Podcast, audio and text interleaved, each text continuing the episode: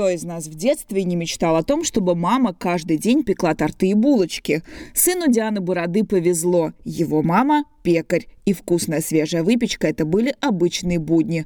До тех пор, пока она не узнала, что у нее рак. Примеряла нижнее белье другое, которое купила. И как бы, ну, по ощущениям нащупала, что там уплотнение. Ну, сначала к семейному. Семейный направил сначала на простые ультрасонографию туда-сюда. Потом уже, когда получили те результаты, и они насторожили, тогда уже отправили в онкологию, и уже там все проверяли. Но сначала мне сказали, что э, все хорошо, все замечательно, и где-то через полгода прийти. Я пришла через 4 месяца, и оказалось, что она очень сильно начала расти, и, и стремительно надо было лечение начнуть. Оказалось, что у Дианы уже третья стадия. Химиотерапия, операция, потом облучение. Времени это заняло много. Но главное, совсем не осталось сил. Пришлось оформить инвалидность и уйти с работы. Это не так, что раз пошел, встал, пошел и, и дальше ты работаешь. Пришлось останавливаться еще. Потихоньку ходить, гулять, ну, то есть, ну, физические нагрузки добавлять. Там такое пищу немножко менять, рацион, витамины. Первые прогулки у меня были там по часу, по два, то есть ну совсем не было сил.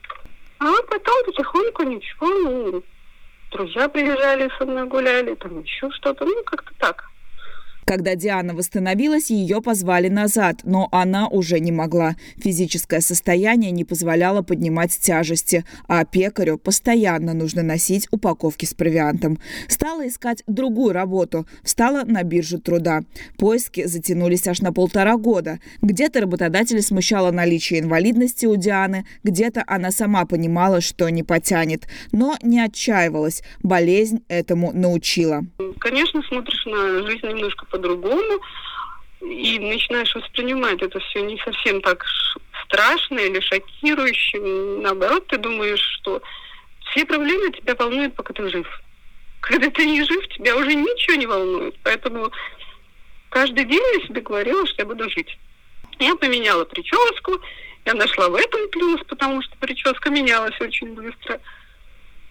Конечно, не каждый день там тебе нравится, как это все отрастает, но все равно. Плюс, плюсы во многом можно найти, если пытаться их найти. Если искать и говорить, что все плохо, то ну, все плохо, так и будет. То есть ну, ты не настроишь себя так по-другому.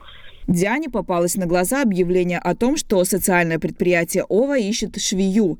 Там ее инвалидность не то что не помеха, а даже плюс. Фирма как раз заинтересована в таких сотрудниках. И шить она умеет. Это ее первое образование. Да, навыки подзабылись, но попытка не пытка, решила Диана и отправила CV.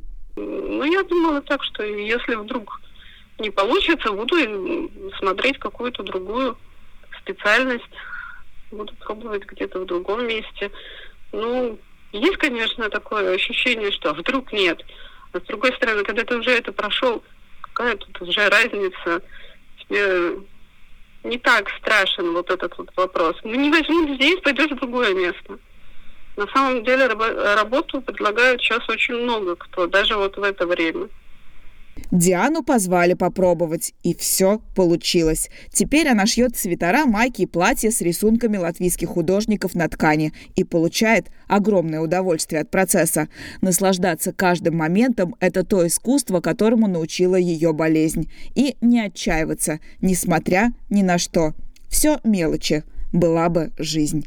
Елена Вихрова, Латвийское радио 4.